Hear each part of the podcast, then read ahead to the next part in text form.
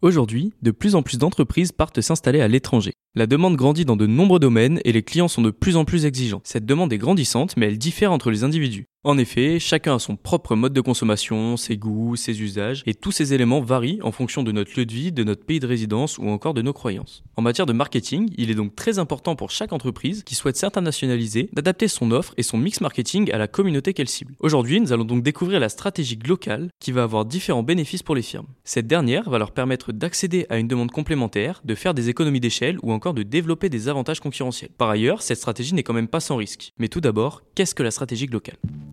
Bienvenue sur Marketing, le premier podcast universitaire sur le marketing.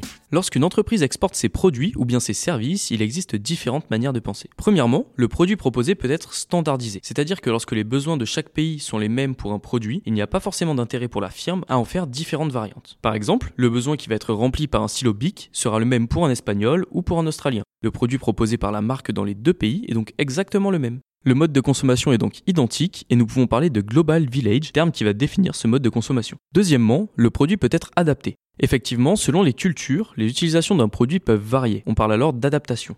Ainsi, les marques peuvent donc proposer un produit en plusieurs déclinaisons. L'expression Think Global Act Local prend alors tout son sens. Le terme glocal est donc né de la contraction entre les mots global et local.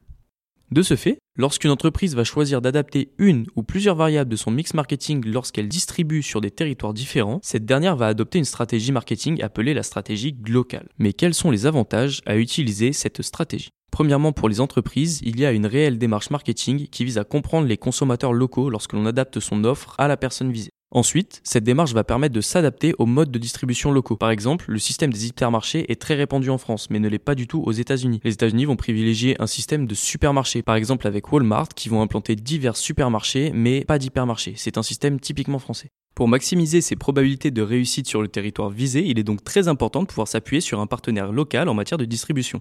Enfin, il y a les réglementations locales ainsi que la concurrence qui vont être différentes d'un endroit à l'autre. Un mode de fonctionnement local va donc pouvoir permettre de se différencier, que ce soit à l'échelle d'une région, d'un pays, et aussi de pouvoir se faire une place sur le marché. Aujourd'hui, il y a de nombreuses marques qui utilisent cette stratégie. Par exemple, nous pouvons prendre l'enseigne McDonald's. L'enseigne va être présente partout dans le monde, mais elle va proposer des variations dans les menus. Par exemple, en France, la chaîne de fast-food nous propose le menu Mac Baguette, typique de la culture française, avec une baguette de pain et de la moutarde.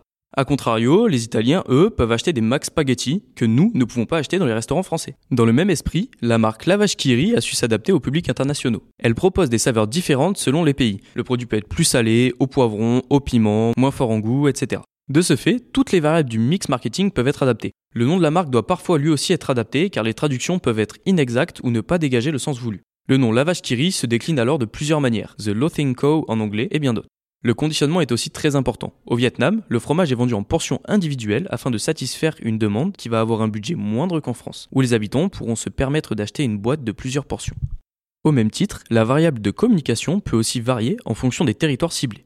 Effectivement, la signification des couleurs, des décors choisis, des éléments présents sur les visuels ou encore les réglementations sont différentes d'un territoire à l'autre. En conclusion, la stratégie locale est aujourd'hui omniprésente à l'international étant donné qu'une stratégie globale est adaptée uniquement pour un petit nombre de multinationales. Il est donc très important de prendre en compte les spécificités culturelles et les valeurs de chaque population en compte afin de pouvoir développer une bonne offre commerciale à l'international. Merci pour votre écoute. Pour nous aider, pensez à vous abonner et à nous laisser 5 étoiles. A très vite